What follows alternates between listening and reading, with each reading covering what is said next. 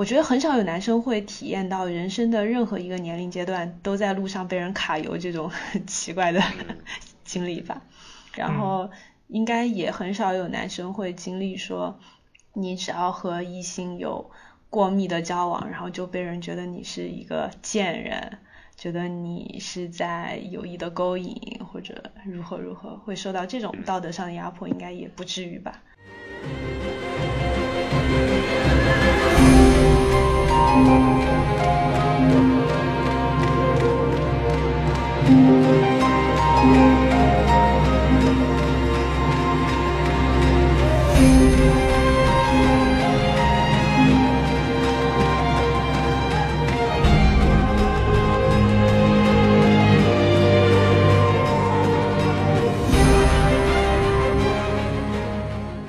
其实我我明白，就是喵神提这个，你说的再远一点的话，就是曾经被这样对待过的人，他在未来就是在为我们今天所所讨论的这种主题再去发声，再去怎么样的时候，能少一分力气，嗯，能嗯。多一分更加理性或者更加合适的态度，他能学会这样，因为他被这样对待过。对没对对对。哎，所以我我我其实我又想开个地图炮了，我觉得这个事儿真的南方会比会比北方，说不定吧，说不定吧，我不敢我不敢这么说，但是我因为南方北方都待过，我整体上来讲，我觉得南方人在这种人际相处上是更细腻，更就呃是就是更不粗线条，也更能够去主动想对方诉求的。反整体这可能是我自己个人的是整体其实是这样的，不过就是反正我我也多说一下，就是虽然可能客观是这样，但是我确实不太希望就是因为我刚刚那些描述，呃，让大家产 生太刻板的印象。嗯。就是就是我解释具体一点的话，其实就是因为我们当时我们学校的那个结构比较就是奇葩，就是因为我们班是属于我们学校的火箭班，就嗯是最最就是相当于是最强战力这种感觉。嗯，然后火箭少女呃吧，对，啊、就我知道是因为这种班主任也会有更大的压力，保证升学率呀，保证一个那个平均分数啊之类的。对对，嗯就是极端因为这个，情况下的所以说极端环境下的极端情况。嗯，对，就是因为这个，所以说我们的厂牌的 leader 就是必须得展示出自己强硬的那种，哎，铁腕一样的这这种手段。但实际上，我们年段的其他的班级，像那些条子班儿，其实也管不了孩子，基本上都是管不了的。就是嗯我们其其实说实话，我觉得东东北的。嗯，普遍的地方可能相对这种事上处理也也还算是开放的，就是家长也会去管，可能也会干预，也会规劝，但是实在规劝不了的时候，他们通常不会选择特别极端的方式。至少我接触到的绝大多数的，其实家庭也好，家长也好，他们是这样的，因为他们可能就就像我说，其实父母也是打那时候过来的，就嗯是呃很多的父母其实是会将心比心的，所以说，嗯。就从这一点来讲，我觉得东北的女生可能还相对的，嗯，对，我们都听过各，我们都有过各种刻板印象嘛，就是东北女生都更彪一点。嗯嗯，对对对对 但是我我但东北男女挺平等的，对，是的，其实是的我老妹儿那是真小你啊。就我初中的时候，就是初初高中吧，应该算是，就是我接触到的东北女生都是比较的开朗、比较开放，对不不不对是开放对对，就比较开朗、比较活泼的那种。就是他被欺负之后，他会反击回去，他不会像其他女生一样就是默默隐忍，他会反击。对对对，哎，有个疑问，大家都是独生子女吗？我是的独，子，对，我不是，啊，您家是还有一个啊，一摸豆一摸豆，就是对就是他们就是骨科炭治郎和 Misko 的状态什。么玩意儿？啊，啊 对不起，啊，我刚刚听到了啥？没有了在德国，严老师每天背着妹妹去上班嘛，对啊，就是又当哥哥又当妈，对对，嗯。辛苦辛苦。严老师就学会了水之呼吸法。生生流转，火车。因为因为就是怎么说呢，哎，成长成长经历这块，如果说家里有兄弟姐妹什么的，其实其实还是还是有什么。其实我我的那个这个事儿，这个事儿我们可以回头再看一下，就是什么时候梁老师聊聊，就是跟家里妹妹什么的，对，我们可以再看一下。我我家里有个弟弟，咱们先不剪这一段儿。我家里有个弟弟，比我小十二岁，然后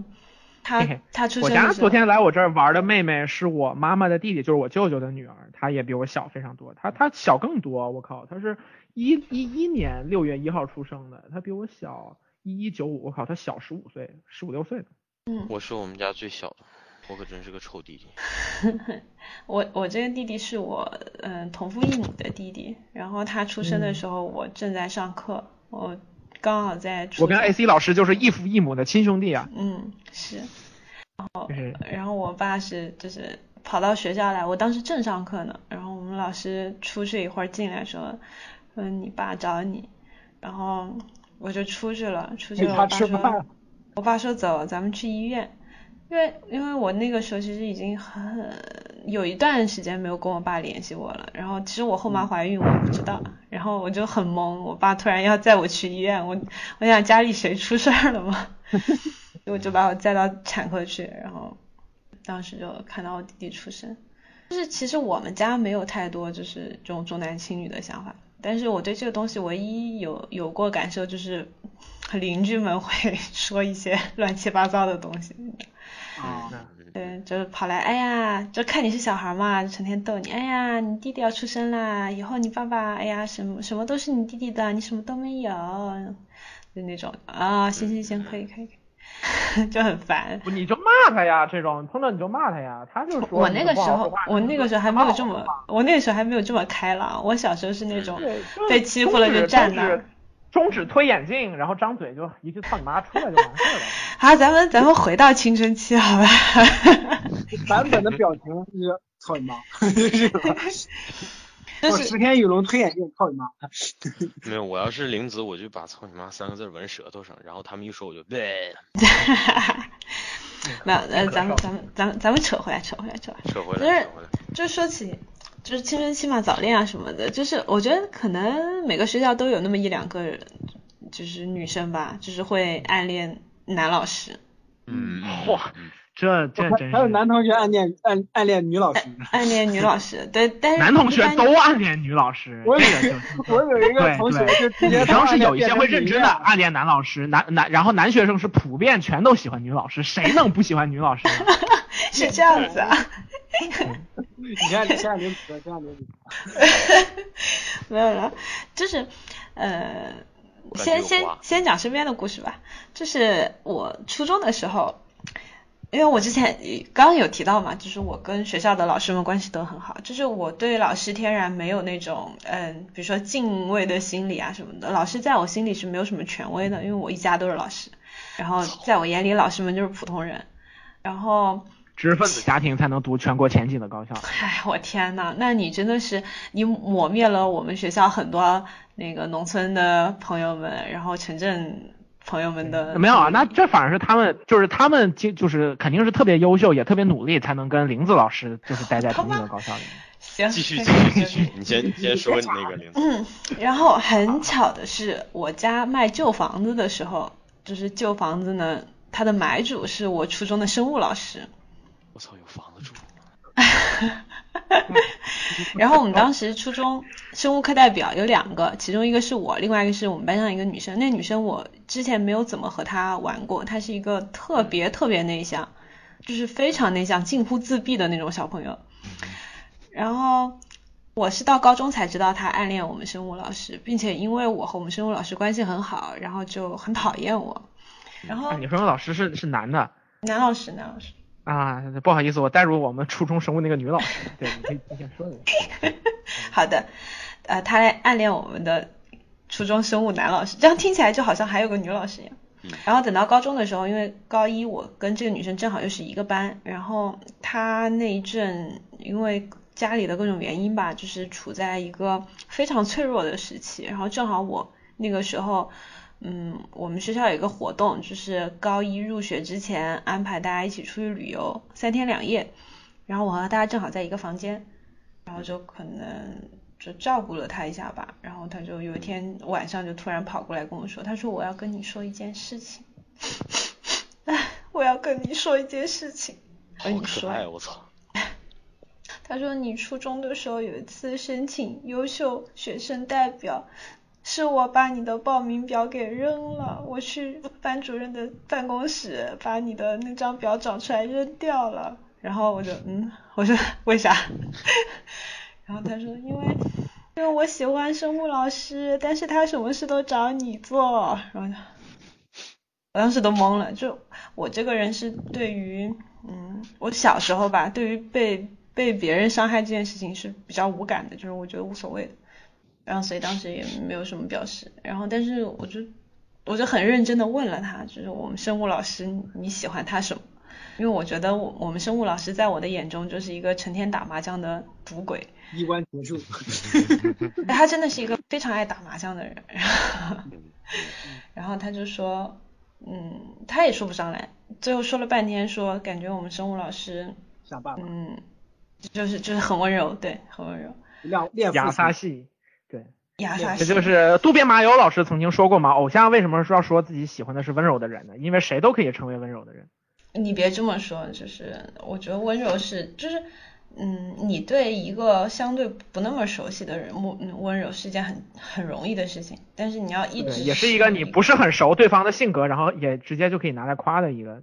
对，不好意思。但如果你真的要要要从要从心底对于熟悉的人或者对于这一切对于这个世界都很温柔是一件很难的事情，所以我非常非常的非常非常的喜欢苗晨老师。我就还行，我就除了就是刚睡醒的时候不太温柔。你还行，起床气。你你睡醒你也挺温柔的，你就是。你还行，你刚睡醒的时候就能吃两三碗面，也还挺温柔的。牛逼！大家好，我是果子，我其实是只猫。好，说回来，说回来，说回来，说回来。然后，然后其实高中的时候，我也我也发现身边有女生喜欢我们的老师，然后也是一个我觉得。怎么说呢？因为老师和学生你接触的时间也就那么多，你说你真喜欢他什么，就是就很难讲清楚。然后，然后，嗯，哎，等等，我想讲什么来着？哦，对，然后我觉得一个全世界比较普遍的概念吧，就是嗯，不支持或者说是反对师生恋，至少是在师生关系还存续的时期内发生。对，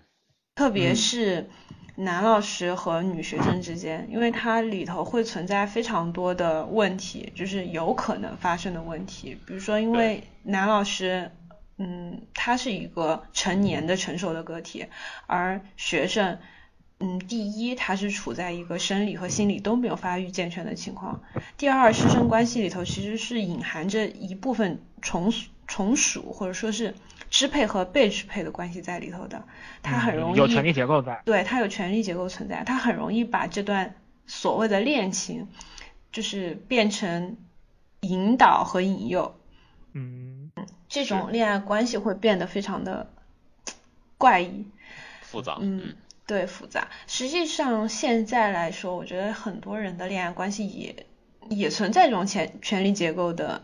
表现只是有一些比较轻微，有一些比较。所以为什么女性主义里面有很有很重要的一点，就是大家说最简单的就是你女生主要经济独立嘛？因为你如果出现了经济上的依附，你最终一定会导致两个人的不平等。对，对，只要涉及到，因为因为其实精神上都很容易出现，更何况这个物质了，对吧？对对对。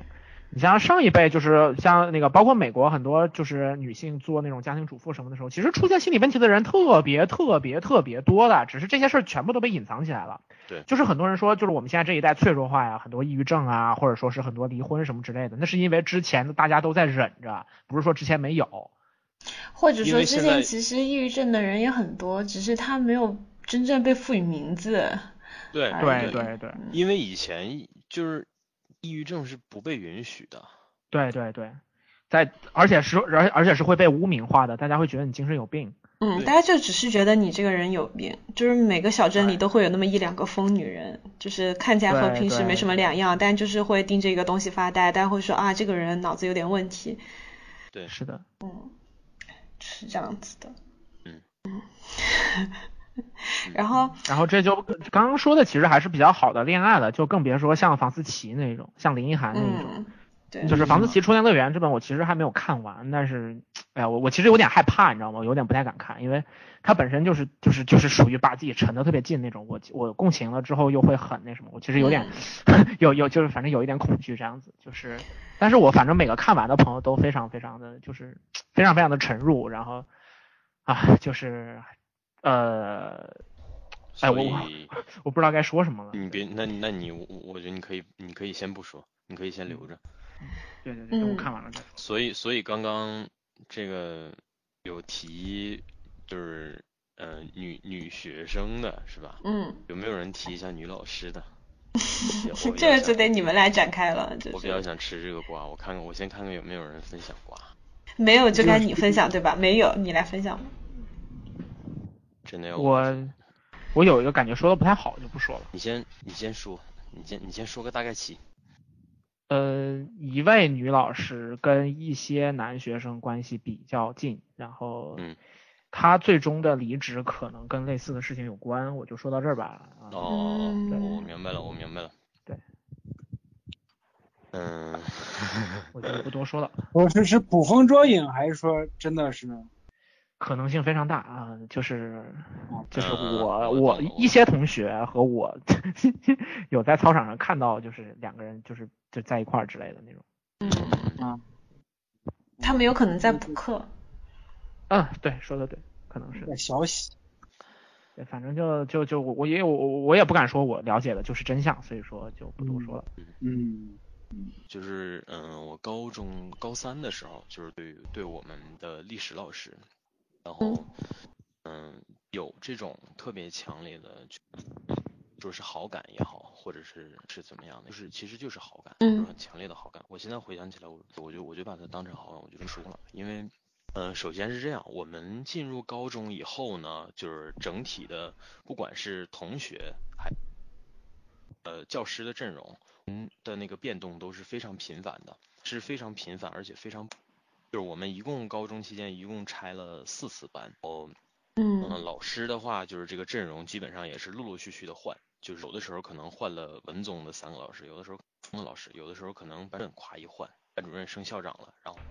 嗯，我们我的我我说的这位历史老师呢，他是当时就是唯一一位从高一第一天开始，然后一直陪伴我们到最后就是住的一位老师，就是整个高中三年的生涯当中。所以说这个其实也相当于是情感的一个基础吧。就是首先我有很长一段时间就是在他的就是上他的课，然后长一段时间去感受就是这个人到底就是就是这个人是多多好的一个人，这是其一。然后其二就是他确确实实是我整个高中当中遇到的人里面个人气质最为突出的那个人。这个东西可能说说起来有点。就是有有有点个个人化的这这种倾向可能多一些，可能他他是个人审美的问题，但是，嗯，就是我觉得你们一定生活当中也有那种人，就是你你你甭管你是第一次看见他，或者说你跟他相处久了，你就是觉得他的气质跟周围的人不一样，嗯哼，有啊，肯定有。而且特别突出就是。特别突出，特别脱颖而出，就是他他讲课他谈吐的气质。很大程度上是我如今在生活也好，或者是职业上也好，就是其其其实我我有很多的受了他的，嗯哼，嗯，就尽管我是一个如此这般的不要脸的、也十恶不赦的人，但是 关键的时刻，我就是我在一些关键的时刻，我是愿意保持端正的，我是愿其实都是受他的影响，嗯。嗯。总之就是这个人，这个人，这个人是我高中阶段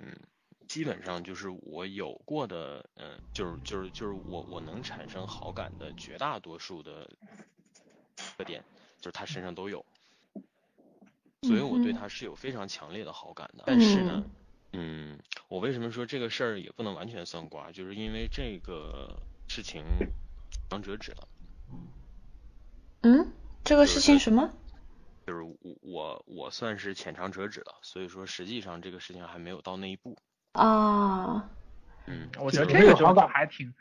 这个对，这就就还挺，因为大家嗯，你你说很多男生，我觉得比较活跃的那种，或者说你在那个时候比较积极啊什么的，这种情感都是这么这么说吧，就是这么说吧，就是喵晨，其实你一直都说你特别喜欢那种美丽，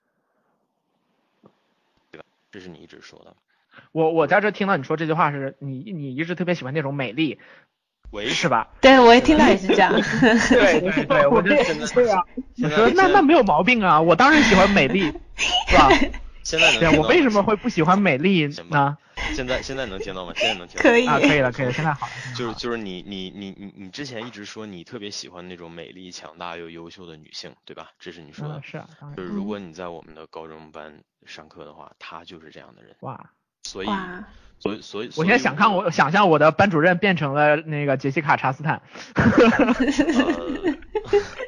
所以 所以天呐，我真的我疯所以。所以就是我我每天除了学习之外，我啥也不干。对，所以就是我为什么我为什么想说这个，是因为其实可能也你要乍一听其实是有点偏，但是仔细一想的话，它符合我们今天说的女性，就是优优秀的女性，就是她她她把自己也作为一个嗯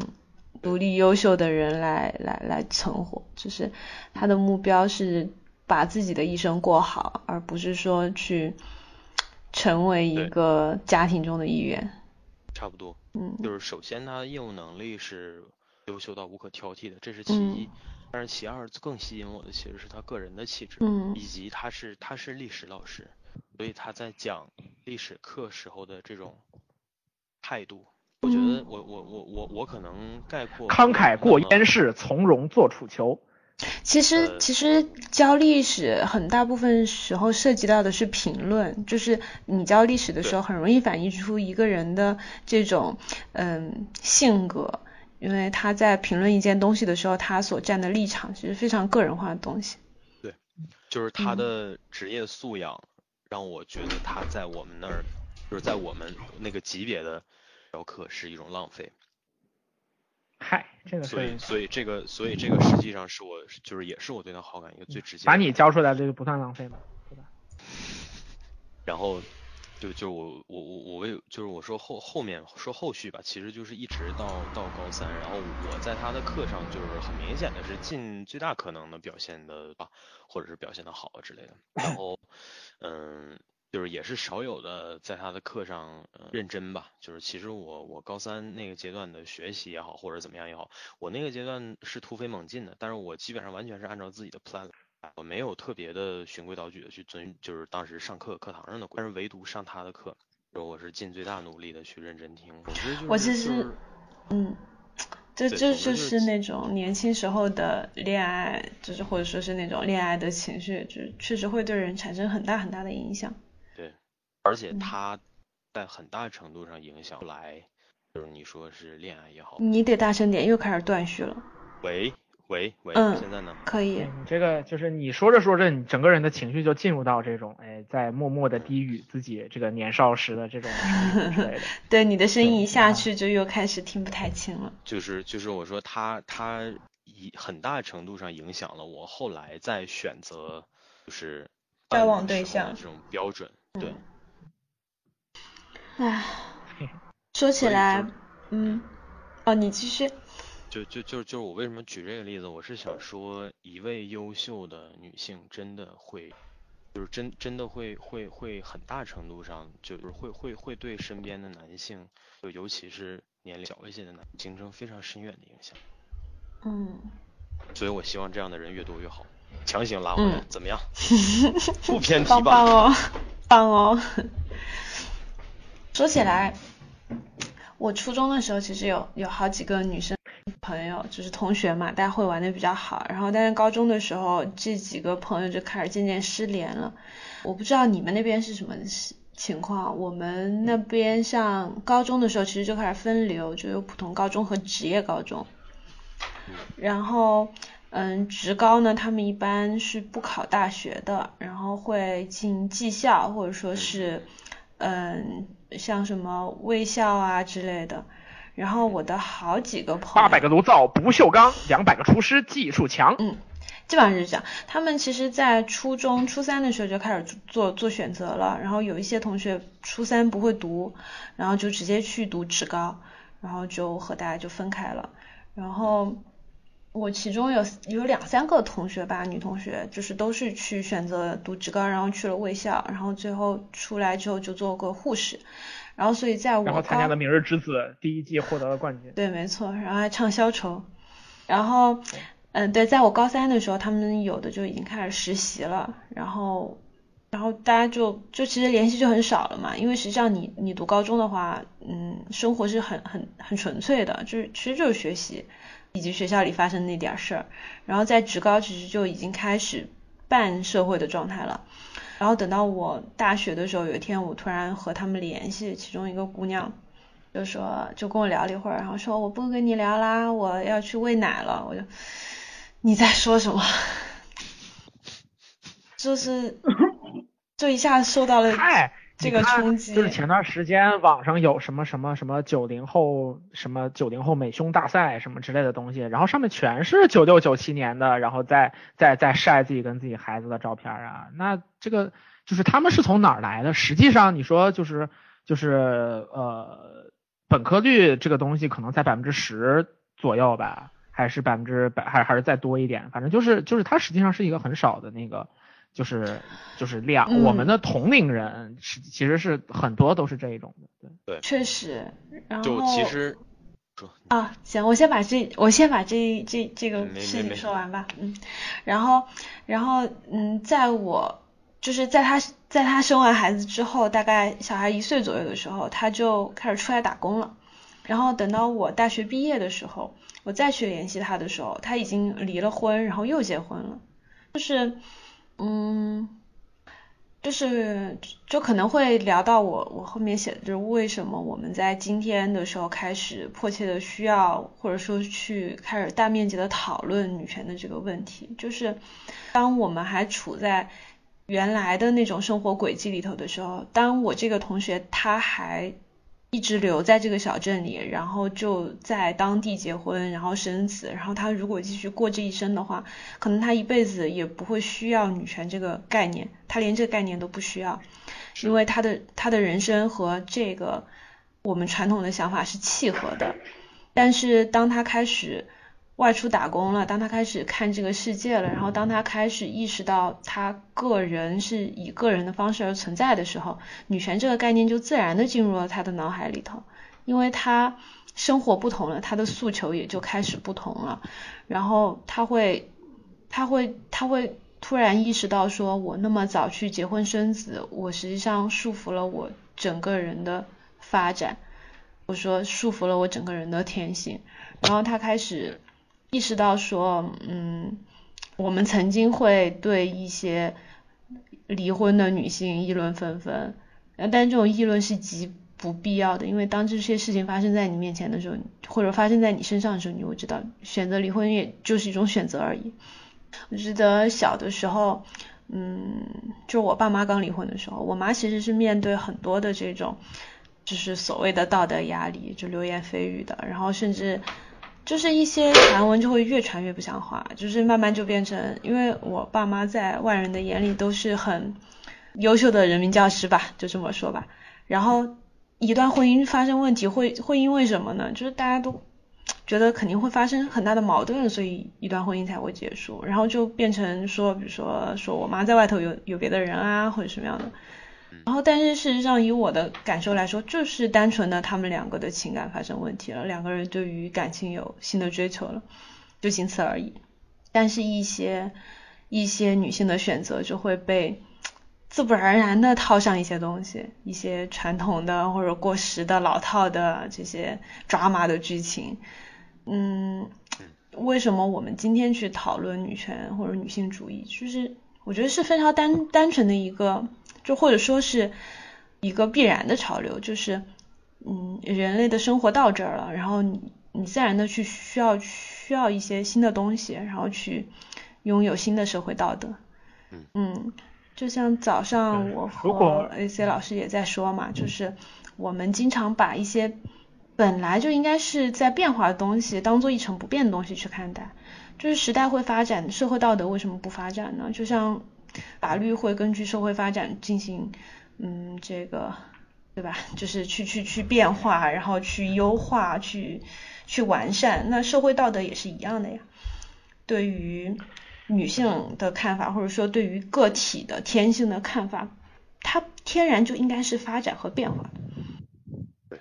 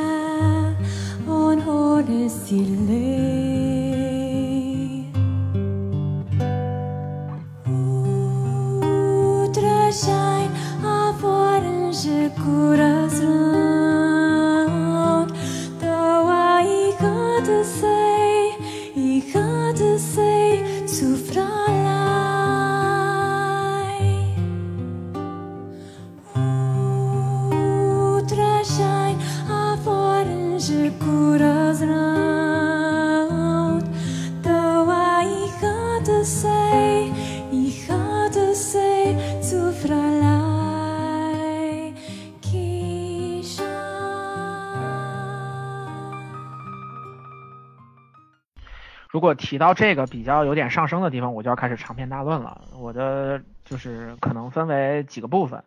然后就首先前面提到的就是说说为什么呃女生要就是就是呃如果说你很早就规定了你这种人生的这个方向，你可能会错过你的发展啊什么之类的。其实这个发展不光是人自己的需求，可能也是整个社会的需求。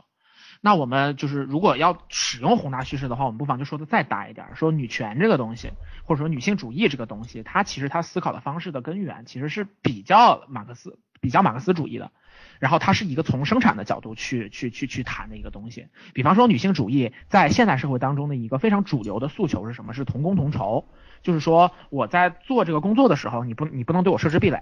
然后你男生男性能做的工作，女性也能做。这个也是符合现在生产力发展的这个就是就是环境和背景的，对吧？就是你你现在很多工作就是在电脑，对，他实际上讲的，就是你你只要是付出了同样的劳动，你不应该以任何别的理由去使这个获得的酬劳有有有差异。对，那就是比方说在比较传统的这种生生产环境当中，干体力活的时候，女性可能就是就这个东西我们不说哈，就是不说它是不是真的，我们说在传统的视野当中，大家觉得说女性就是干体力活没有男性就是效率高。那那就是现在的话，我们就是脑力劳动这一块，女性并不见得比男性差多少，或者说女性在进行精细的操作上面可能是优于男性的。那在这样的角度上来讲，就是一方面同工同酬肯定是一个比较公平的、公平的就是选择。然后其次的话，女权是生产力解放的一部分呀，就是我们的社会需要更多的人去创造财富了。就是我们的实体经济发展，然后虚拟经济再跟上，然后在这个过程当中，有越多的人，就比方说我们就是中国的呃中国的这种就是高校扩招，实际上创造了一个一个东西叫做工程师红利。中国有大量的研究生，然后他可以直接的投入到全全中国，甚至甚至一带一路，甚至全世界的建设当中。这个都这个是工程师红利。那女那女性解放其实也是一样。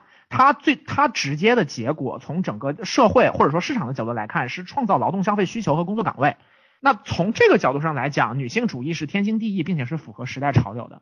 或者说讲的悲观一点的话，它是一种就是长久以来被忽略的思考方式。西方选择这一条路，可能不是因为它对，而是因为其他的路不行。嗯，从从如果说我们从纯从纯粹的生产力的角度去思考这个问题的话，其实欧洲世界去引进难民，德国为什么引进那么多难民？德国引进的就是中东的难民，实际上很多是高素质人口。如果说你不是有这个很强的，比方说你会写代码，你有很强的这种跟现代社会接轨接轨的生产能力，你是没有办法来德国当难民的。这是一个从人力资源角度出发的一个政策思考。那其实就是女性主义在现代的，就是就是发展哦。既然我们已经聊到这种比较高的话题了嘛，它其实就是它其实也是来源于这种就是呃生产力解放的一个大的背景。从这个角度上来讲，做这个事儿是对的，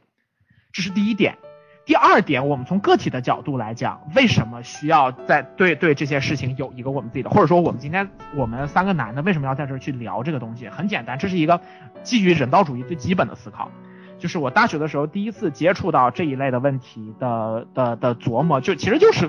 很简单，就是看到沙漠之花和一些就类似的这些东西。你作为一个现代的人，作为一个有自己基本的道德准则和一定的共情能力的人，你是没有办法容忍身边有这种不公和倾轧的存在的。你看着他你就觉得不对，那我看到不对，我就要我就要说。那比方说，我们现在在这整个社会的关于女权的讨论当中，会会会会很撕裂。然后甚至这个又可以说到昨天关于平等和自由的讨论，就是网上突然在争这个东西。其实很多时候我们对这些东西的出发点是朴素的，对不对？我们可能就是比方说左派和右派对于欧洲引进难民会有不同的说法，但是我们的共识在于，我们看到难民很惨，我们都会心生恻隐之心，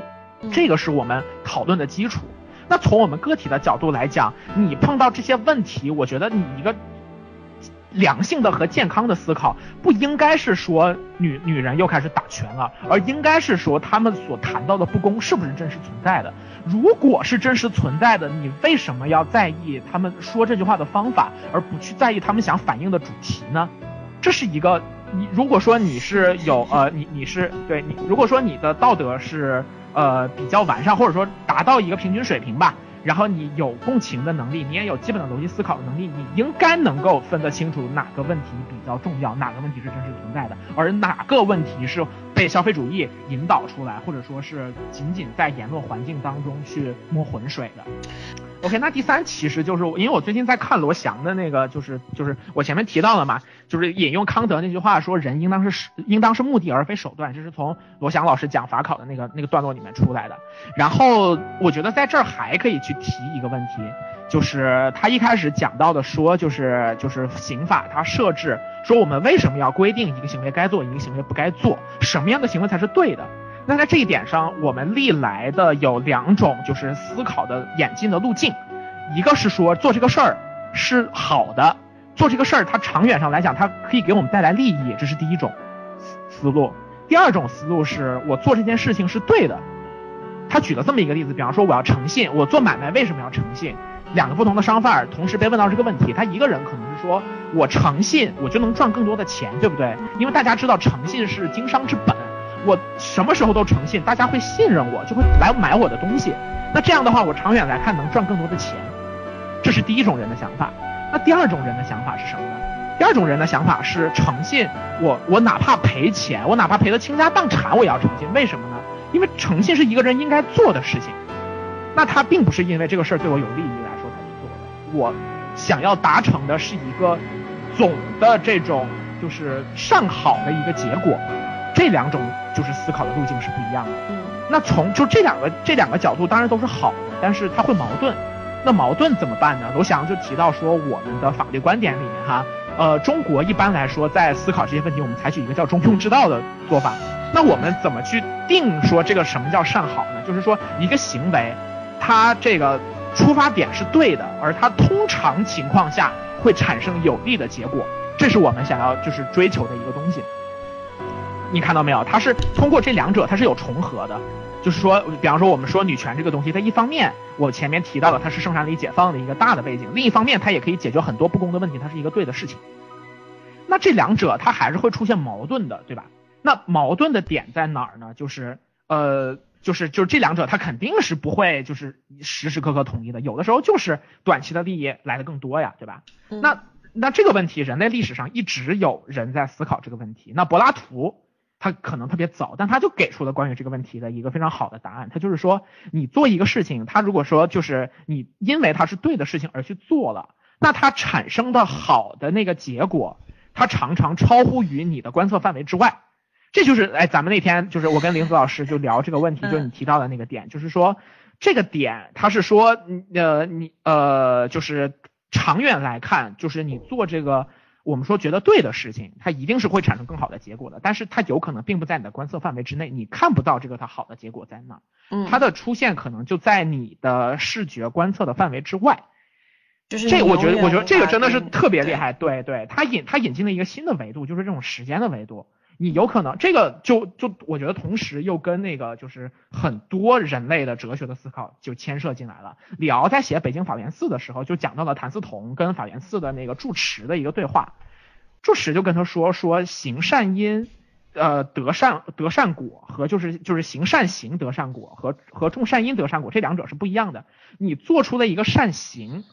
你想马上期待到这种比较就是上好的结果，它很多时候它是不随你所愿的。但你种下了一个善因，它的那个善果一定是会结出来的，只是说这个东西它可能跟你没有关系了。那有句话是这么说，叫成功不必在我嘛。我们去做了这个对的东西之后，会有更多的其他的人因此而受到帮助。我觉得这个就是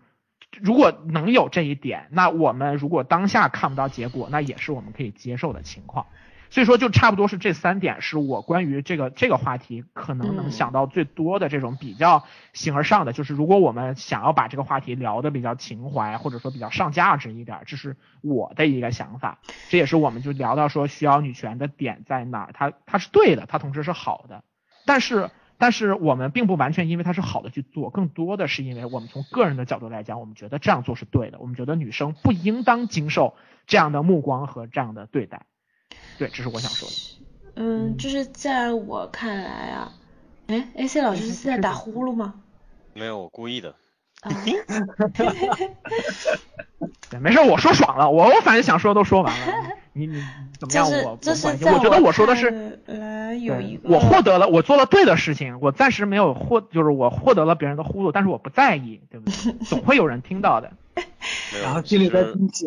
这就是知行合一。不是，其实我刚刚就是想说，嗯，你们先说，你们先。啊，好，就是呃，我想我想说点啥呢？就是就是其实我觉得我们没有必要把女权看得太，嗯，就是把它看得太，就是呃，不是说黑暗吧，就是不用把这个事情看得太过于高。对对对。就是当我在，就是我自诩为一个。现代女性，就是我觉得我我追求所谓的女女权，其实我一直不认同这个概念，因为就我个人而言，我觉得，嗯，你可以以任何一个方式去定义或者分区分人类群体，但是以性别的话是一个很荒谬的区分方式，因为。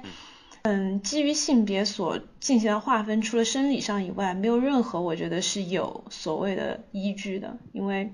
特例就是有这么多。然后我们大体上对于性别的区别的认知，除了生理以外的心理上的行为上的，很大部分也受到我们意识的影响，就是这些这些展现出来的现象本身也受到我们本身的认识影响。我们觉得女生是什么样的，长久以来是这样的，所以现在是这样了。你，但是你不能反过来说，因为现在是这样的，所以你们之间有区别。我觉得这是不合理的。所以为什么我还是，嗯，在某种程度上，我的很多想法是和女权契合的，是因为我觉得我们追求的真正的应不应该被称为女权，其实就是就是人权，就是最基本的人权而已。对，就是一部分人。他有特权了，我们希望这个特权不只是基于一种性征而存在的，就是仅此而已。嗯，没有什么好的、坏的、对的、错的，这这是这是对的吗？这你都不能说它是对的，这是天经地义的。嗯嗯，所以就是为什么我会说今天会聊到这么多，把嗯这些经历都拿出来说一说，是因为嗯。我觉得很少有男生会体验到人生的任何一个年龄阶段都在路上被人卡油这种很 奇怪的 经历吧。然后应该也很少有男生会经历说，你只要和异性有过密的交往，然后就被人觉得你是一个贱人。觉得你是在有意的勾引或者如何如何，会受到这种道德上的压迫，应该也不至于吧。嗯。然后，当一个年轻的男性他结束了自己的婚姻关系，然后，嗯，还要无时无刻的面对别人的猜忌，说你你你抛弃你的伴侣是因为他没钱吗？是因为你看上别人了吗？是因为？嗯，就是这些嘛，可能也不会有那么多的道德压力的存在。这些东西它不应该仅仅因为就是这个人是女的而就经历经受这么多东西吧？我觉得这是不合理的。只仅仅是基于这种不合理，嗯，我才要说这些东西。就是它是非常普通和日常的东西，我觉得没有什么价值好上。嗯，整体的想法还是跟波伏娃第二性里面说的那种挺像，就是说女性是被构是被构造出来的、构建出来的就是性别嘛。其实包括很多现在呃现代的西方的呃，就是社会科学的，就是研究者也更多的使用 gender 而不是 sex 这个这个这个词汇，其实更多的也是考虑到一个建构性，就是这个事实本身的存在。因为我的女权启蒙也是波伏娃的第二性，然后这本书是我，我觉得大家对初中的时候，我其实今天才知道，就是加缪加缪非常不喜欢这个书，他好像一直也跟萨特不是很对付。对对，这两波存在主义的大拿就相互看不上。这个话，这个这个事儿好像很存在主义哦，就很有他们这帮人的那种感觉。对啊，这这相互看不上的感觉。对，非常。不过好像都跟福柯关系不错。嗯。哎，他们在说什么？好高深哦。不是是这样，我说一个现象，我说一个现象，就是我前段时间跟小刘，就是爷爷他弟弟。我跟小刘在聊天的时候，小刘就有个疑惑，他来问我爷爷的弟弟，我们应该叫什么？二爷。爷爷的弟弟，二大爷。对，这是我们的一个共同的朋友的一个，还就是他的弟弟，然后他还在读书，跟我们关系蛮好的。对对对，他他有他前段时间来找我聊天，来找我聊天就问我，我看一下他说了什么。他是，嗯嗯，我记得他是说他在一个群里面，然后呢。呃，因为什么事情，我现在已经忘，呃，我我先看，我先看一下当时他问我的是什么。梁老师就是。CD 了半天，然后终于要说话了，结果说，哎，我还没有准备。没有人这叫 CD 加前摇，人家我刚刚一直一直不是在听你们说嘛。对对，证明他听我们说的时候还是很认真的，非常感感感动。没有我在，不像某个人都打呼噜了。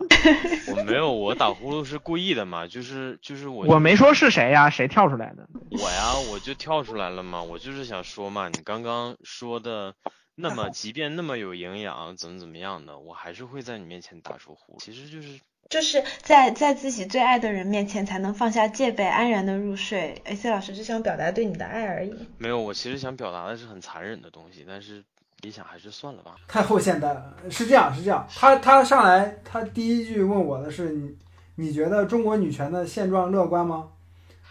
然后我说。对对对，他他第一他上来第一句话问我是这个，然后我说真是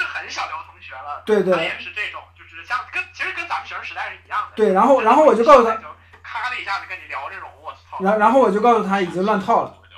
连个伏笔星都没有。对，然后然后我就说，然后我给给他回的是已经乱套了，然后他就说他跟一个学姐在讲这件事情，讲不动，就是说不动，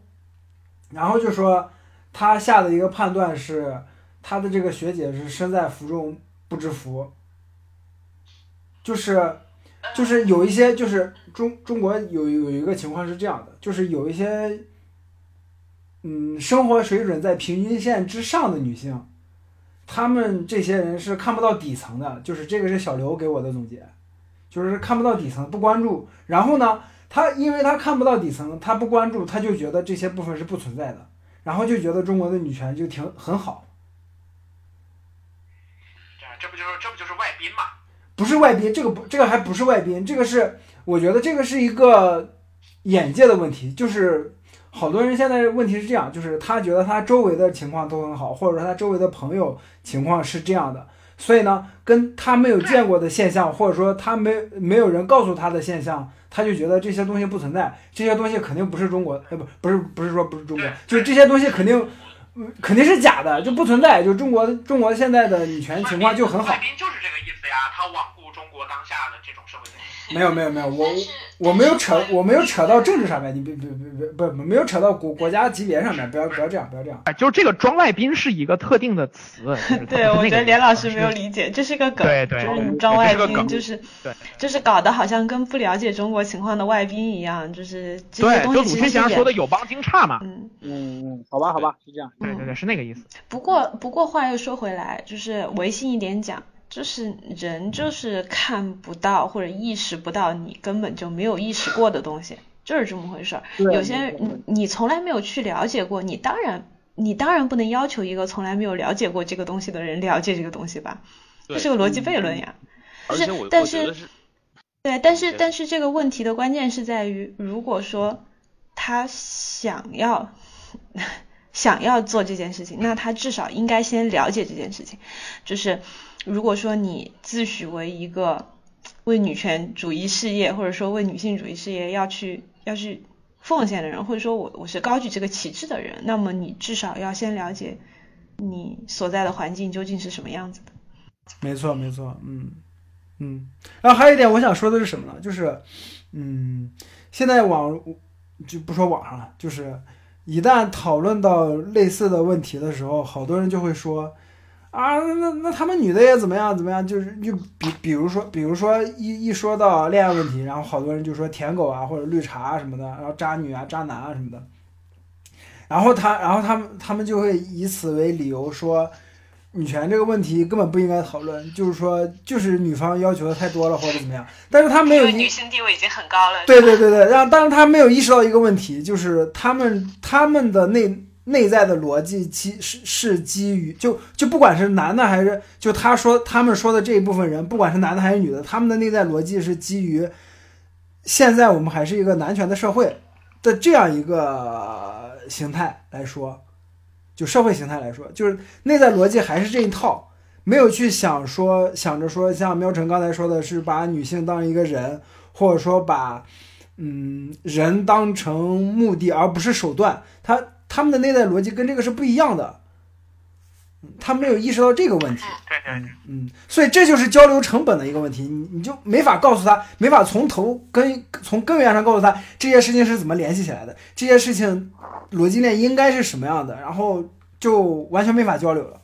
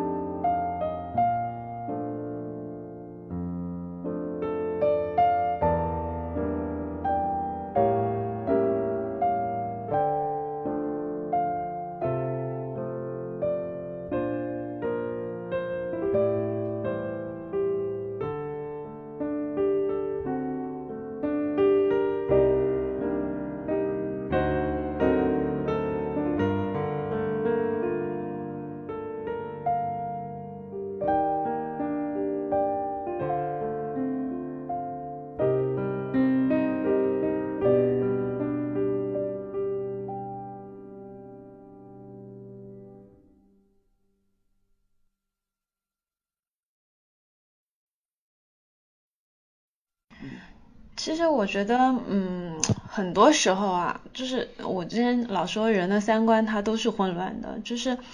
嗯，很多时候你你看一些人，就是他无法理解女权是在做什么，他们可能也不太理解人应该是一个独立的个体，就很多时候他们甚至没有意识到自己也没有把自己当一一个独立的个体在看待。没错，没错。嗯，就是当你自己都不了解，就是你你自己都没办法自己当人的时候，你怎么可能把别人当人呢？嗯，所以很多时候很多矛盾是就是这样来的，就是嗯，你觉得说你在追求的是一个普遍的一个普通的做人的权利，然后然后反驳你的人自己没拿自己当人，说你在说什么呢？你在我们之中已经很好了。嗯嗯，就这一点来讲，其实，嗯，我我我觉得大家说的都挺 一样，就是挺系统化的吧，或者是说都是有比较强力的理论依据做支撑的。嗯，那其其实我就我我可能我就说一个怎么讲比较偏门的这样的一个一个嗯一个对待方式吧，就是在这个问题上，我是信奉就事论事的。嗯虽然我知道嗯真正的就事论问题我事是不行，觉得就是，但是我觉得就事论事就 OK，就就他就是 OK。对，就是我我为什么这么说？因为首先就是我们刚刚说了那么多，就是这个女权这东西，不管它现在在国内变成了什么样子，你不得不承认它确实是有意需要的，这是其一。但是与此同时，也确实有很多别有用心的人利用了这个东西，就像嗯我们今天上午在群里面我我们聊的一样，就是很多人在还没有形成认知的时候，就已经被这些别有用心的人对带跑偏了。嗯就对，就是他们对这件事最基础的认知，其实就已经被操纵了。这就是为什么你在绝大多数的，呃，目前绝大多数的，只要一涉及到这俩字儿的场合，一定会看到各种各样的嫌弃或者是排斥的声音，就是对，不仅是他们对基这个问题的基础的认知偏差了，就是有时候甚至是对于这个事情到底应该讨论什么，都已经被带偏了。对，所以说，所以我为什么说，就是我我我为什么说在这点上我是信奉就事论事的，是因为我们不扯不扯背景，不扯这个其中的各种缘由，你就就事论事，你就看事情，嗯。事情的对错，其事情的对错其实比这个扯这些渊源什么的要更加易于让人去接受，对吧？毕竟嗯就事论事这个概念，我觉得比女权的概念可能绝大多数人还 还接受度还更高一点，对吧？因为就事论事，不管你实际有没有这么做，它至少是现在很多人解决问题或者怎么样的一个借口，或者说是一个方法，一个遵循的一个基本的方法。你就就事论事，你看看这件事是对不对？如果是嗯不对的，那你如如果如果是对的，那就是对的；如果是不对的，你就有理由去支持对的。嗯，我这么说可能就是比不上前面这个大家说的这种，但是我这个其实可能基于我个人自己的体验也好，或者是说基于我我和我身边的就是 人家之类的对待这些事情的原则也好，就是我我觉得可能这个方法能更快速一些，而且我对于很我觉得并没有并没有任何冲突，就是方法论上就是就事论事啊。对，嗯就是认知已经嗯偏的人，就是我我我不考虑你什么女不女权的问题，就是我上来我先看你这个事情，我先看这个事情是个什么事情，事嗯情的对错，你如果有能力分辨，那你就是对吧？那那你就可以做出相应的选择。嗯，嗯嗯嗯，哎，我觉得这就是路人观感的角度吧，就是呃一个思潮，然后他在推广自己的想法，并且这个想法跟当下的结构是有一个非常大的冲突的时候，然后路人还是会比较那个什么，然后但这不是女权议程，我可以很简单的这么跟你说，就是女权议程如果按照这样的方式推的话是推不是推不动的，是是推不了的，对对，是这样我我就对，反正就真言对言尽于就事论事是基于呃咱们呃就是之前你说的那些，对，因基本上为就是就事论事是过日子的方式。我们平时看到一个什么事儿，我们平时过日子嘛，我们不会说怎么怎么样的。但是如果说对于这个推广这个议程的一部分人来说，他们的他们的日常是战斗，所以说就肯定会不一样。嗯，而且还有一个问题，就是就事论事，我们基于的基础是说，嗯，大家有一个公认的逻辑，或者说一个公认的是非观念。但现在我们想要做的事情是，我们曾经的是非观念是有问题的，这个是非。的判断可能也要被重新考虑，所以这也就涉及到很多时候就事论事行不通。嗯，对，就即使是在就就事论事，也也造成了对牛弹琴的效果。或者说就是全我们全部都就事论事了，这个部分特别规范，然后就事论事了五年，事实没有任何改变，就是是这样的，就是它就变成了一个生活的状态，变成了请客吃饭的状态，革命而而革命不是请客吃饭。就是就是呃，如果说我们真的要讨论说，就是构建这个议程和想要产生一些事实层面的变动的话，那可能比较不幸的，所以你因为我们面对的情况就是这个样子。所以所以你现在要讨论的是是革命吗？还是呃，其实，其实我觉得女性主义，如果你真的要讲到就是革命的话，就是我我们的革命总要有一个对象吧，就是我这样，我我举一个另外的例子吧，比方说，因为我看单口喜剧，我在一九年集中的看了一批专场，多数的都挺搞笑的，只有一个专场比较特殊，她是一个澳洲的女性 stand up comedian，她叫汉娜盖茨比，然后那个专辑叫娜娜然后英文名叫 Nanette。你可以把它完整的看完，你看完了，我可以说，作为男性，你哪怕你知道他说的不是你，哪怕你一辈子都是良善的，可是你，尤其是你作为白人男性，你一定会被触及，你会被触痛。这个事儿它当然有关系，就是你你看完了之后，他那个专场做的非常棒，他那个专场也没有毛病，他除了不搞笑之外，他就是作为一个喜剧专场不搞笑之外，他没有别的毛病。但是就是听众不会主动去听这些东西，因为这个东西对其他人的认知结构产生冲击，人是不喜欢这样的。哪怕你是一个，你觉得你自己是正面积极的，你觉得你能够就事论事，这个事儿仍然让你不舒服。如果你保，如果你仍然保持着我要正正常过日子的状态，你会主动避免这种让你不舒服的东西，这就是问题所在。这不是说我拒绝，就是我拒绝那个去同情别人，我拒绝去做一个好的人，而只是单纯的人类难以面对一个心理学现象叫认知失调，人很难面对这样的情况，这就是就是为什么很多时候这种社会思潮会出现，会出现矫枉过正，并且矫枉过正的一些观点是长远来看是需要存在的。我我呃我我就是在论述我对这件事情的看法，对，所以说说说回这个，我觉得打拳啊什么之类的打一打打一打，对，是这样，我我是这样的想法。行吧。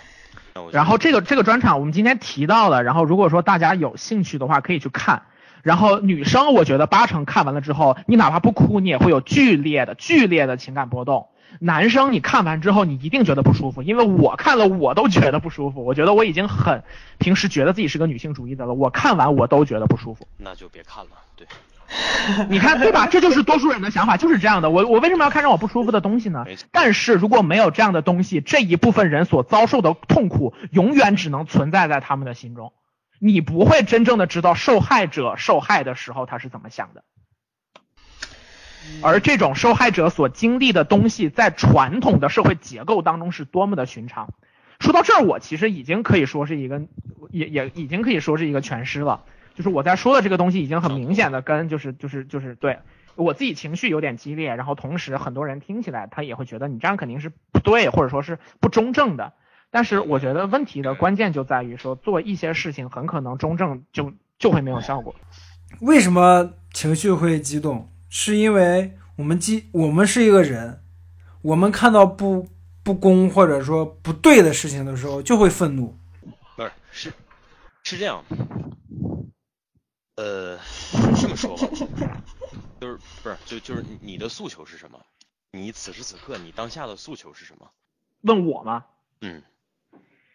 呃，这个部分其实是对那个就是理呃就是我们不说理中客嘛，就是说比较客观理性中立的朋友们，就是尽量不污名化这个词。比较客观理性中立的朋友们和一些觉得自己已经是女性主义者的男性朋友们，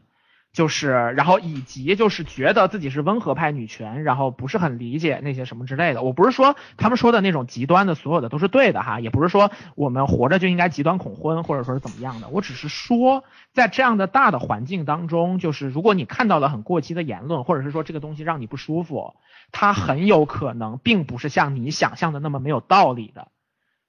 嗯对，没错。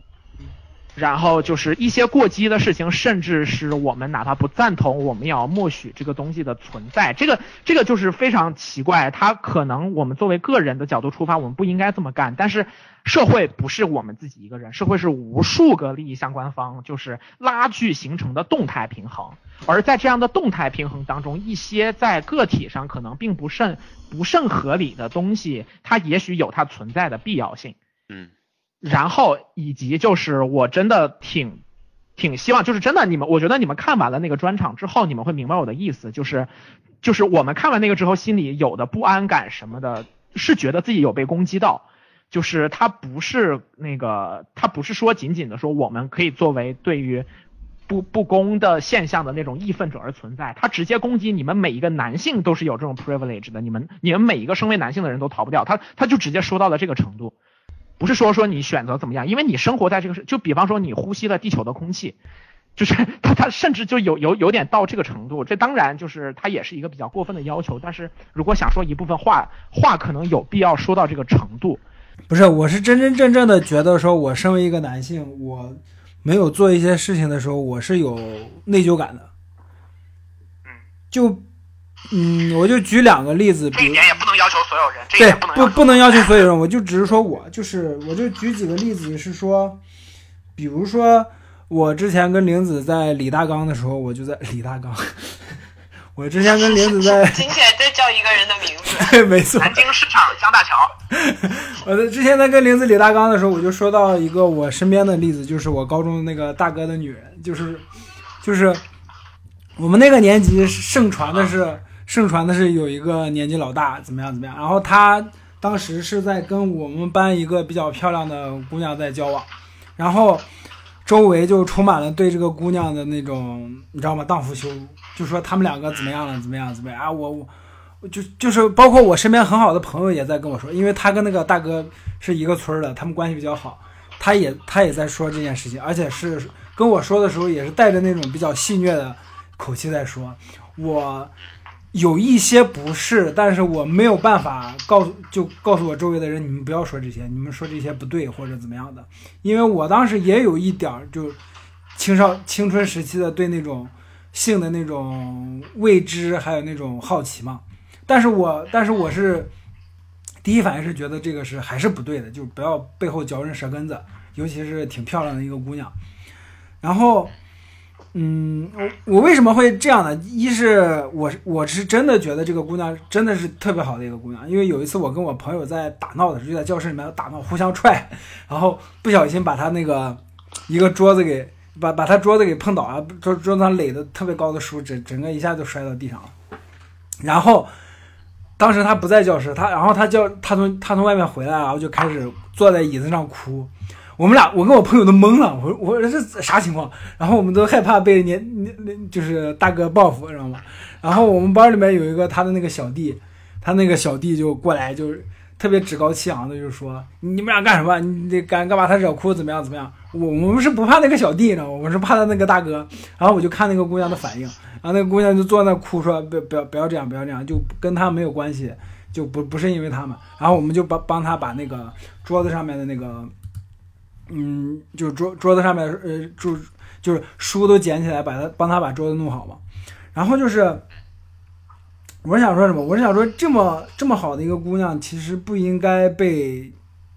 这样对待，就是背后被无数的人嚼舌根子，就说她怎么样怎么样怎么样怎么样。就是我是这件事情，我是就是这样简单的。对这件事这件事情，我就一直一直特别不爽。然后就包括后来我大学毕业了以后，回到家了以后，就也不是回到家，那会儿我爸妈已经不在那个那个城市了。然后，但是我是回去找同学玩什么的。吓我一跳。嗯，就不在那个，就就就是回去找。爸妈已经不在，不在，吓我一跳。就是跟同学跟同学玩的时候，还还能听到有班里面的同学说他怎么样怎么样，就就是用用非常非常不好的语气来说他那个姑娘现在怎么样了。嗯，还有一件就就是我我就觉得说，我当时如如果如果我后来我我如果我当时再成熟一点，或者再怎么样一点，我就应该跟那个姑娘说，就是或者说给她说一些鼓励性的话，就是让她不要在意周围人对她的那说的那些流言蜚语。然后就是还有一个就是还有一个就是我后来工作的时候，有一次快过年了吧。然后找的一个，在一个广告公司，然后那个广告公司特别奇葩，就是大家都基本上都是中午才到公司，然后就加班加到两三点，要加到凌晨两三点，然后下了班也不走，大家都做，大家都等着总监说，大家出去吃饭，吃完饭以后回来继续上班，然后我就特别纳闷，我说这些东西为什么不能在上班的时候时间做？然后就是大家下了班以后都都不走。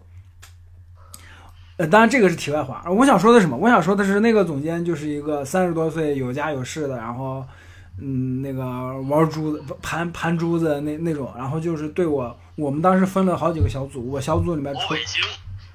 嗯啊什么？然后我，北京，北京，然后我们那个小组，我们的小组的组长是个女的嘛，然后我跟我一起的组员有一个也是一个小姑娘，然后那个。总监每次跟小姑娘说话的时候，都是那种明显的是性骚扰的那种。比如说，这个姑娘名字里面有一个草字头，下面是一个青的那个经，念经。然后他每次跟那个姑娘都说，都都是把精子的这个这个词儿直接就带出来了。然后就是每说句话，然后跟只要跟那个姑娘说话，三句话不离黄段子。然后我靠，我看到这个以后，我当时就是以真的是产生了生理上的不适。然后再加上当时我，再加上当时我心里 心里状态也不是很好，然后就慢慢的不想不想在这个公司上班了。就而且最根本的原因，真的就是因为这个总监真的是每次跟我们那个组员说话的时候，三句话不离黄段子，而且是特别特别直白、特别特别露骨的。我我一个男的我都听的受不了。然后后来我走的时候，我就特别后悔我没有鼓励那个我那个同事离职，就是。我当时我就应该在微信上问他一句，就是这这人你真的受得了吗？我都受不了，我都走了。就是说我我当时就应该劝他，你如果受不了你也走，就是你跟我走吧。实话实话实说啊，就是就算离职了又怎么样呢？就是我觉得，就起码我都算是没有没有真真正正的好好上过班的这种，就是说黄段子已经是最轻微的性骚扰了。我觉得。过于常见了。没有，他真的特别频繁，他真的特别频繁，而且不管周围有没有人，有多少人，他都会说。我我知道啊，就是这种事情，很多女生都面对。我觉得，其实其实我就是啊，就包括就包括后来有一次，我跟我一个跟我一个另外另外一个公司另外一个女同事在开玩笑，就我们关系平时平时关系真的非常好。有一次天，她就穿了黑丝，特别好看。然后我另外一个男同事嘴贱，你知道吗？干啥晚晚上上班去？然后我也我也跟着附和了一句，然后他当时扭过身来就打我们。然后但是对，没错，就是。当时的确是，就是大家都在开玩笑，但是我说出来那一瞬间，我就觉得特别不合适，嗯，但但我也不知道为什么就特别不受控制的说出来了。但是你们是平，在环境里面有这个压力，而且你们是平级的同事嘛？如果说他不是平级的呢，就是领导或者是说是隔壁部门的领导之类的，你听着也就听着了。就是我其实我其实嗯，就怎么说呢？它是它是一个很很不对的事情，但是它确实是一件司空见惯的事情。呃，我我经常会需要糊弄这种人，就是他们讲点黄段子，我就嗯啊，然后或者假装听不懂。我甚至有时候，我现在学会反击了，就是你们讲黄段子可以啊，老娘讲的更厉害。是。哎，我觉得玲子就是在斥责我们，你知道吗？没有。就是在群里面，我们天天就跟他讲。没有，宝贝儿。我也没有。其实，其实我我我我跟着都没有跟过，我就是怂。我再说一下吧，其实 其实我我觉得连老师刚刚说的这个，他分享的这两个经历，其实就是我最开始说的那个就事论事。我觉得可能喵晨刚刚情绪比较激动也好，或者怎么样，可能对我说的那个就事论事有一点点的误会哈。就是你看连老师刚刚分享的这个经历，他在那个时候，就是他在学生时代的时候，他知道。这个大哥的就是女人，哎，他通过这个是知道大哥的女人人品很好，然后他因为因为这个，然后他他从自己就是就是他从还不那么清楚女权的情况下，他就知道他不应该被那样去非议，嗯。对吧？就是他在没有女权，就是我说你们可能说的是都是针对于这个 revolution 这个概念说的，但是我想说的就是，其实我说的确实不适用于 revolution 的情况，但我说的是绝大多数人的情况。嗯，就像我说的，站在风口浪尖的人都是少数的，但是普罗大众，你要求他以没有那么快的速度，但是你要求他能做到什么？其实他靠的是什么？他靠的就是。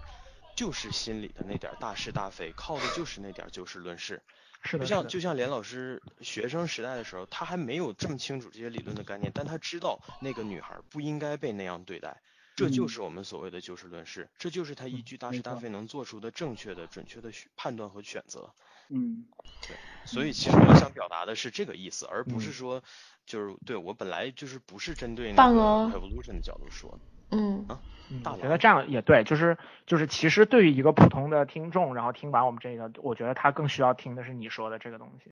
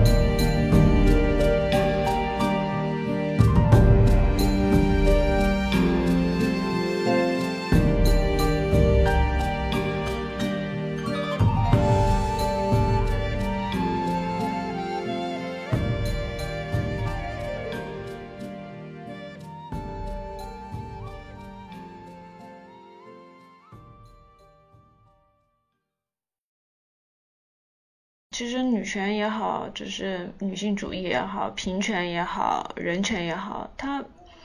说起来是都是很大的概念，但其实就是生生活当中的一句话一件事情，就是它是它。其实是非常细微的，它对人的影响也是非常细微的。你说，嗯，这个世界上没有很极端的事情吗？有，但是对于大部分人来说，生活就就只是平淡的生活而已。但是在这些平淡的琐事之中，真的有太多的压迫与欺凌在其中了。对。所以，真的要改变这些，需要的不仅仅是基于主义或者怎么样的这种，就是你说是是迅速一点这种理论支撑，还是怎么样也好，我真正的方式都是润物细无声的，就是你要从细节出手，要从像我说的，从其实你大是都是从大是大非开始的，之后你才能要求他用更加细致的角度，或者是说落脚点。对，有一个落脚点。我我觉得落脚点就是我们每个人在面对类似的事情的时候，都有勇气来站出站出来，斥责不对的一方，然后鼓励受压迫的一方。我我觉得我们作为平常人，或者说在自己平常生活中的落脚点，就应该是这个。嗯，就是说的最简单最简单一点，就是终有一天，当那些特别油腻的人围着段子的时候，周围没有人捧臭脚了。他们知道这是不对的，或者说他们即便不知道是不对的，但但是周围没有人捧了，他们不敢说了。我们追求的最终就是这样的效果。对。不过这个挺难的，这个都都不用说，就是女性主义的这个话题了，你就说别的，你就说贪污，或者说是或者说是占占便宜，或者是这种就其他的跟这种你或者说更大大是大非的东西，大家都不敢做这种东西。有的时候就是人人就是很很很脆弱的一个东西。所以说嘛，就是这是一个非常 缓慢的过程。所以说我们这个世界呼唤英雄啊。对呀，但是必须得有嘛。那么说到这儿呢，其实也可以引出我们下一期的英雄主义的话题。开玩笑的，没有，没有，没有。你知道，就是 A C 老师啊，就是他要他要抖个抖个什么斗个趣儿的时候，他的声音就会突然变掉，然后在 说前两个字特别的 C C T V。对，他说前两个字的时候，我就会嗯嗯来了来了。贯彻五个一发展什么之类的。这是毛病。就我觉得今天聊到这儿，大部分我想说的是。其实都说的差不多了，然后就还有一个点想讲吧，就是就是其实其实我我说的这些东西说下来，真正大部分人面对的，其实很多时候就是一些嗯流言蜚语啊，一些讨论议论啊这些东西，就是。我是觉得吧，嗯。就是，呃，你说吃瓜归吃瓜啊，但是议议论是另外一回事儿。就是我们有的时候习惯了，就是把道德这个东西看的，第一是看的过重，第二是没有把公德和私德分开。就是每当我们想要说去评论一个人好与坏的时候，我们总会说他是一个道德上嗯完美的人或者如何的人。但是，但是对于对于我们这些。不是他本人或者不是他利益相关的人来说，他的私德怎么样，真的跟我们有关吗？没有关吧。我觉得一个人只要他的功德是 OK 的，那他这个人总体来说就是 OK 的。但我们非常习惯于去从私德的方面去说别人，就是面对这种。对于私德的这种探究和评价和议论的这这个是两性都有的吧？男生女生、男女老少，你都会面对亲戚朋友邻邻居的这些讨论。只是因为我们在传统的私德上面对于女生的规定更多，所以在这方面可能女性承受的压力要更大。但事实上，讨论私德这件事情就是不对的，就是没有道理的，就是没有意义的，就是什么时候。能把这个事儿想通，我觉得世界上很多欺凌都会消失。对，嗯，但这个东西就好像从人类学的角度来讲，宗教永远会存在一样，这种流言蜚语和道德审判也是永远都会存在的。有生之年之内，我不太看得到这种东西 消失的希望。对，可能我比较悲观吧，在这一点上。所以才需要就是。每个人都勇勇敢一点。对啊，就是至少至少别人说啊，这个人，哎，你知道吗？他真的对对对，你要是觉得这样不好，不要接他的话，对。对，你就不接这话茬或者听实在听不下去，说一句先不聊这个也行啊。我觉得我我比较想说的其实也是跟这个相关吧，但我这个我就我觉得没有办法要求别人了，因为我觉得就是很多人可能都不太做得到。就是我觉得很简单，就是你如果觉得这句话它会伤害到别人，你就不要这么说。人是很聪明的，就是你没有那么多想不到，很多事后觉得说我不知道什么什么，你心里是知道的，你心里一定是知道的，你知道对方在这会儿觉得自己被欺负了或者怎么样的，人没有那么傻。很多人就是揣着明白装糊涂，我觉得就不要很。其实你真的你不做坏事的感觉，就是不做坏事真没有那么难。但是但是很多人他就是就是在那一刻就放任自己，然后说有他有他理由很多，他会说别人都这么干，或者说是或者说是这样，不做坏事的难度就是不做坏事是没有那么难，但是他肯定没有做坏事简单。对，对没有做坏事，而且做坏事对，而且做坏事爽，我觉得这才是最关键的。就是我很多时候跟别人最后聊这个问题，我发现我真没有能拦得住别人说你别那么爽呗，我我我没有这个力量，我不可能让他们说放弃这些唾手可得的这些小甜头。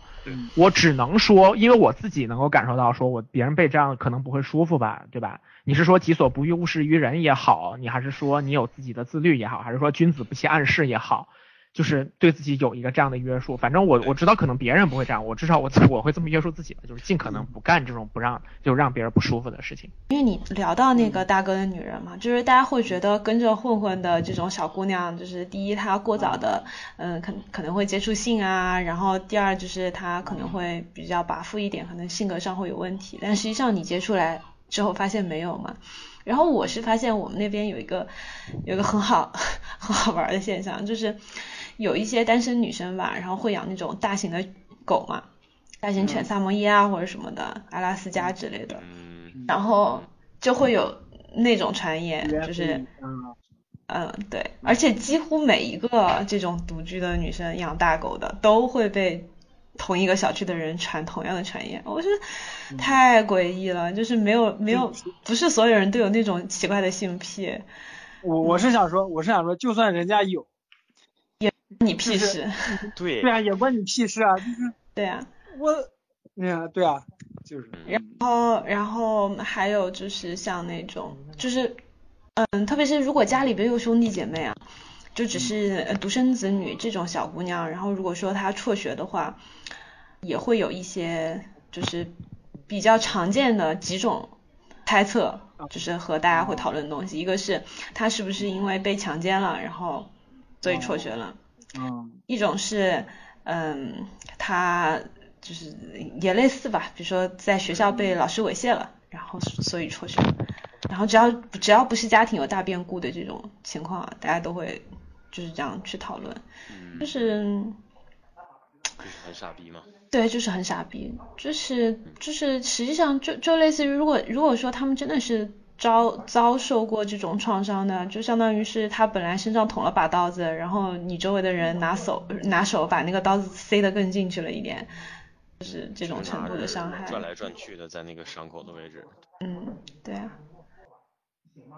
嗯。呃，我管又断掉了。啊，没事，我们刚聊完。对对。我家这个破网。我们刚才刚刚聊到那个插刀子，然后转圈圈。对，捅来捅去，他妈的！哎，啊，说起来，说起来，我不知道是不是每个高中啊，就我觉得很多很多高中都会有那个传言，就是学校的医务室，然后如果说里头的老师是个男老师的话，就会就会有传言说这男老师会嗯卡女学生的油。嗯啊。然后。说不定人家可能可能人家只是真真真的就是很。对，学术性的来问，这是一个反向，这是一个反向打拳，就是，就是因为，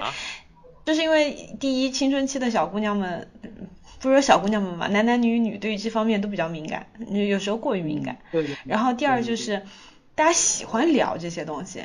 然后，然后你有时候，特别是当你的你接受的性教育又不又不足够系统的时候，比如说你去检查身体，然后医生会比如说正常的对你进行接触，但是你会想，哎，他是我是我是我是没有保护好我自己吗？然后你会跟你的闺蜜说，嗯嗯，我我我我今天去体检了，然后那个那个老师摸我那里是是是对的吗？然后这个话如果被别人听到，就会变成这个老师猥亵少女。对，然后一传十，嗯，百，最后我们学校医务室再也没有人去过。你们学校还不错，还有医务室，我们学校都没有医务室。嗯，这个其实是呃，其实也是就是可以提到边界这个概念，就是说为什么，比方说心理学，就是就是心理咨询师或者说是什么之类的有职业伦理，就是伦理道德这些这些隔离的东西，它是为了保护双方的。嗯，对。这个还想到就是就是我我记得我们小的时候就是上这种课的时候就有提到说这种事儿怎么办。一般来说就是他们当时比较建议的是你让家长陪同就好了，家长只要你在旁边。就是就是有有什么东西，这个其实也是一种世袭从权的做法。我们当时同学还聊到说，之前的那种在在在在宫里面，然后这个皇后或者妃子生了病，太医得怎么给他们治？就是对对 对，其实就这这类问题也有。对对对，所以说就是这种规矩啊、职业伦理啊这些东西是可以在在这种时候就是保保护双方的，嗯，避免出现像那个电影，就是就是就是麦麦斯米克尔森演的那个电影叫叫什么来着？叫燃烧还是什么？不，好像不叫燃烧，叫狩猎，还是叫什么？狩猎。他有演一个，对他演一个电影，然后反正就是讲了一个类似的事情，一个男人就这么被这样的事情毁掉，毁掉，挺挺挺惨的。对，就我我写那个异性交往的边界，当时是为什么呢？让我看一眼。没有，我一想起，我也我也这个刚想说那个八二年生的金金金什么来着？金智英。对，八二年生的金正恩嘛。就是，我还以为准备说八二年生的金正英这部电影，就是什么？我就发现就好多人就在说这部电影怎么样怎么样怎么样，就是但是我是感觉如果你不是一个女性或者说共情能力比较强的男的的话，就看这部电影可能真的是比较困难。嗯，你像韩国就直接抵制嘛，韩国人真是韩国真优秀。韩国中国中国这边有好多抵制的呀。是 中国抵制你，都不是你的事儿，就是都不是你国家的这个什么，你反正过后就完事儿了。对呀，哎，我觉得我觉得这个中韩送我上青云是不是？咱们俩就在现场，是不是？送我上青云的首映礼，就就就是姚晨跟那个姚晨跟那个导演叫什么来着？滕彤彤。滕彤彤。姚晨跟滕彤彤刚说了。这可能有的男观众觉得这个片子里面贬低男性，然后说我们没有。刚说完，一个男的就站起来说，我觉得这个片子贬低了男性。这这这，我现在身边也有很多人就是这么认，就是包括说刘光明这个这个这个这个人物什么，就是你如果单从这个人物出发来讲的话，他嘲讽的意味是还蛮蛮明显的。是，但我特别喜欢刘光明，就是因为我感觉我就是刘光明，不是，嗨，那就是疯狂代入。对号入座，你就是懦弱的这个小小知识分子，对，没错，就懦弱的小知识分子。就是，然后我只敢怼那个燕女生，都不敢，不是燕女生，燕公子都不敢怼那个男的。就是，就是为什么提到异性交往边界，就是因为就是，嗯，从某一个年龄段开始，就是青春期开始，就是，嗯。就我不知道这个是正常还是不正常，就是是普遍还是不普遍，就是男生女生会开始不太那么玩得到一起去，就是男生形成男生团体，女生形成女生团体，并且一个人家苗苗晨刚才说的那那个他们班那种情况，就男女辩论，他们那个 battle 有点有点太高端了，他们 思辨能力过强，然后就是而且如果说这些群体之中，比如说有一个女生，她和男生们玩的好，就只有他和男生们玩的好，他就会在女生群体当中被孤立，嗯，而且会有越来越多奇奇怪怪的传言，就是得看你们这个学校的学生总体素质怎么样，好一点的话就是这个人，嗯，比如说呃，就是大家就只是不理这个姑娘，或者觉得说她她就爱跟男生玩呗，就就跟我们女生是一搭的，如果说是对吧？啊，这他其实和好多男生睡过，他不干净，你们不要和他聊天，不要跟他玩，就是还是荡妇羞辱。对啊，嗯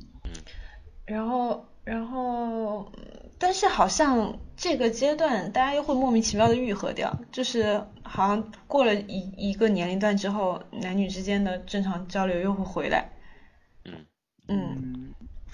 大家又能自然而然的，好像又能交流到一块儿去，我就觉得是蛮有意思的一件事情。嗯，我我我就感觉，就是我我我我之前好像说过一嘴，就是我的咨询师就觉得说我在那个跟异性跟异性交往的这个过程中有一个特别不对的点，就是啊，具体是啥我不说了，就反正就是在这里我我这个坎好像还没过去，就是我我是还有一个明显的边界在那儿。因为因为其实我也面临过几次就被猥亵啊这些事情，有一次还蛮严重的，就是是我们学校的一个别系的教授，然后嗯，然后也是把然后的唉，就是说起来是真的是难过。就是我有时候之前看到一些新闻啊之类的，比如说像刘强东的那个事情嘛，然后就会有人觉得说这个女生的行为也很奇怪，比如说她如果明明不愿意的话，她为什么会允许刘强东进入她的房间之类的？然后实际上我觉得蛮整个人都是懵的那个状态，不仅是懵的，而且就是说你可能意识到会发生什么了，然后并且你其实也是拒绝的，但是有时候你就是。因为各种原因没有说出这个拒绝的话，在前置的情况下就把这件事情给阻绝掉，有时候你真的做不到。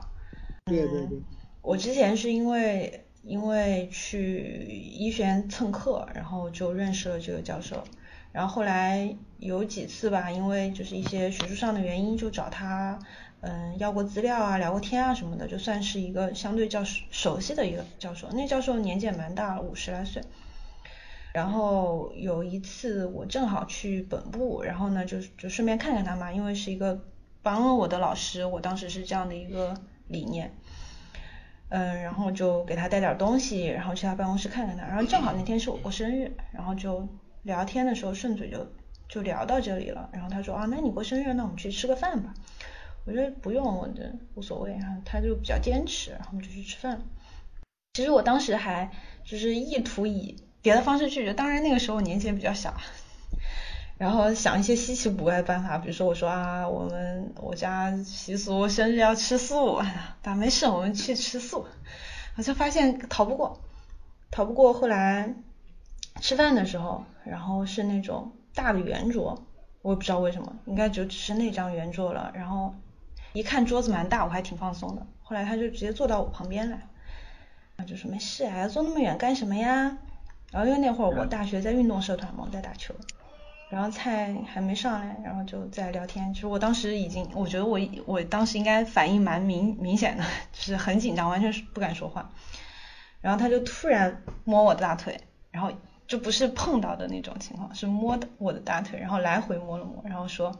嗯，不愧是打球的，肌肉还挺好的。我当时整个人吓毛了。然后因为是在吃饭的地方，是是在外面。所以我胆子也更大一些，我就直接站起来了，我说不好意思，我今天确实是有事情，然后掉头就走了。嗯，其实我已经算是把这件事情，就是至少至少我觉得已经把伤害降到最低了，但是这个事情确实是，我就吓傻了，然后而且而且我没敢跟任何人说，我不知道出于怎样的心理，我没有敢跟任何一个人说，包括我妈，然后一直到。一个多学期以后，我妈突然有天跟我闲聊说，哎，嗯，好久没听你聊起来那个老师了，你好久没去找过他了吗？然后我才把这个事情囫囵个儿的跟我妈说了一通，我妈说行，她这事儿你就别管了。然后她应该感觉感觉你老妈就会找人把那个老师的腿打断的。她也没有打断，应该是这个事你别管，应该应该是去我们学校教务处举报了，应该是，但是，嗯。但反正这事就没有后续了。嗯，当时还在国内是吗？对，还在国内，还在还在念本科，我那时候才大大二吧，应该是刚大二。就是在在那天的整在那天的整个过程当中，就是实际上你要说吧，好像理论上来说。我甚至可以不跟他去那那个吃饭，就是在这之前，我有无数个机会可以拒绝或者逃掉这天的事情。对对对。但是但是那个心理是很很复杂的，就是第一，我觉得和他单独出去吃饭是不太对，但是第二，我又觉得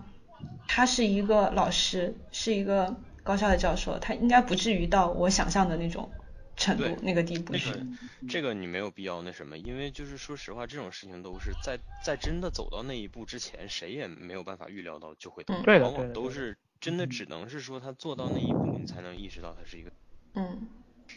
嗯，就之前就可能多多少少还有侥幸心理，可能就自己想多了或者怎么样。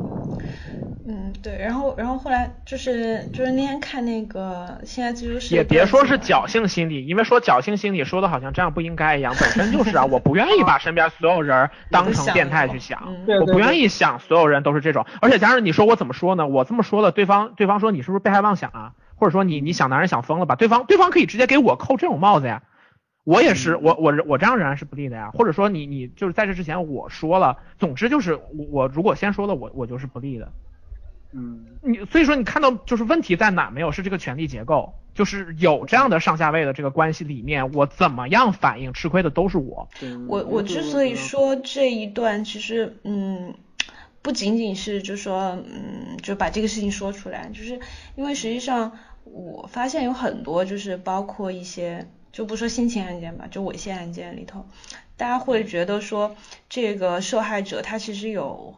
就是有很多种可能性，或者说有很多次机会可以，嗯，可以逃脱这个事情，但他没有做做到，或者没有怎么样的。但实际上，如果你会为什么会产生，为什么会变成现在这样的一个现象？就是大家看到以后会觉得你为什么不早点走，或者你为什么不拒绝？就是这个原因，就是你如果是当事人的话，你真的就会就是产生你刚才那样的一种特别矛盾的心理。而且有时候我我我我有时候我我会回想那一段时间，就是我其实也是蛮后，就是对有一段时间我对自己也是蛮嗯有点怨恨吧，就是为什么我会让这件事情最后发展到那里去？但我回头想的时候，我我当时当时的我又能做什么呢？就是就是我我也算是一个心智比较健全，然后嗯想东西也比较多，也算是一个。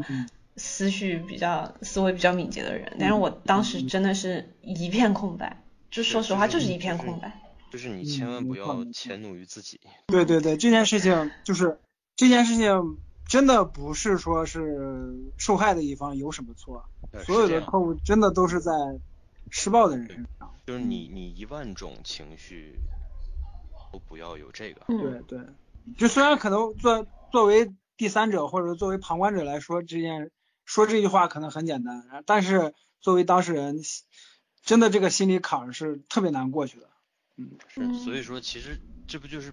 就是表达我们的一种怎么讲，就是说期望啊或者怎么发生这种事。其实你说你 share 这个事情，也是希望更多人能。我觉得我是我是希望更多的人能够了解到一个事情，就是嗯。就是电视剧里的那些绝地反杀和机制，有时候是不会发生的。对，就是普通的人类没有这没有这个能力。就是一些小一些小姑娘们看起来好像傻傻的引狼入室了，但是事实就是他们当时做不到什么，就什么都做不到。对，嗯。而且而且我我我以为就是这只是一个。偶然的事件，或者说这是一种很少发生的事情。然后互联网当然发达了，然后发现，其实有相似经历的人真的不在少数。我我有一个朋友也是也是这样，就是研究生快毕业的时候，他的导师曾经拿过毕业来说这件事情，然后他直接给拒绝了。嗯，然后后面也没有，其实后面其实也没有发生什么。嗯，他就只是嗯。不了了之了呗。对，不了了之，又能怎么办呢？因因为也真的没有发生什么，那个老师或者他那个导师只是嘴头口头上说了一嘴，说了一嘴。嗯嗯。然后问题是有些有些老师就不会口头上，就是不会只是口头上说这么一嘴，因为研究生毕业证想卡你是很简单的。嗯。我我就觉得我那个朋友其实挺幸运的，就没有没有再进一步发展这件事情。嗯嗯就很好。我也挺幸运的，是因为这个老师就是跟我不是同一个学院的，就是嗯，我惹到他也不会发生什么，这是支撑我最后就是站起来立刻掉头就走的一个一个很大的原因。所以就是想往坏处想一点，万一他真的是你的导师，可能就对吧？对啊，这个事情你你又你又既没有办法举证，然后你也很难去拿到一些所谓的真正的证据，最后有可能是什么？就是我辍学了。对对对对。嗯嗯嗯。嗯。那还有什么想聊的吗？这期？我觉得够多了。嗯，够多了，价值的东西我们 我们之前都已经上完了。其实这期也是超对预期的吧？我聊到前面那一段的时候，我以为我们已经要差不多了，我我加上了。不是我我是我本来这看我是看林子，嗯，我我是看林子写的有些东西他还没有聊到，所以我就想问一下他还有没有什么想说的？嗯，嗯，嗯我操，我刚才没绷住。本来做等会儿到这个怎么搞的？刚刚那一段我他妈的，我有点崩溃 今天今天那什么，那个哎，等会儿等会，我们还没正式结束，先别先别那什么，我们先 他妈的啊！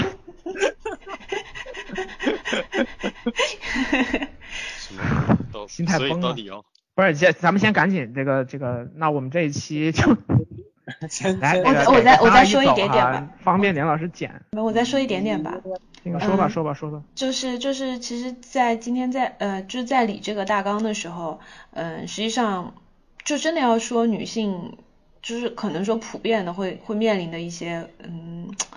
困惑也好，一些困难也好，一些困境也好，其实能要说的东西其实还很多很多。对，没错没错，嗯我是虽然咱们今天说了很多，我也从心里面觉得其实要聊的其实还有更多，但是嗯对，更可怕的一件事情是，这些我们今天聊到这些事儿，因为我们只是四个来自不同城市、不同地方的个体，嗯，它这些事情都在我们的身边，已经就是腐蚀即是、随处可见了。对。那真的就证明说，就是身边的女生，大家真的可能，甚至我们可以直接说，大家都是 survivor，都是幸存者，都是嗯。就是就是从这样的东西当中出来的，每一个人都可能碰到过类似的东西，对，没错，而频率是非常非且常高的。而且不管你不管作为一个女生，就是是就是真实的实话实说，它不是一种被害妄想。不管你有没有真的遭遇过像我我说的这种严重的有名有姓的人的骚扰，嗯还是说仅仅只是在公共场合被碰一下你的身体部位，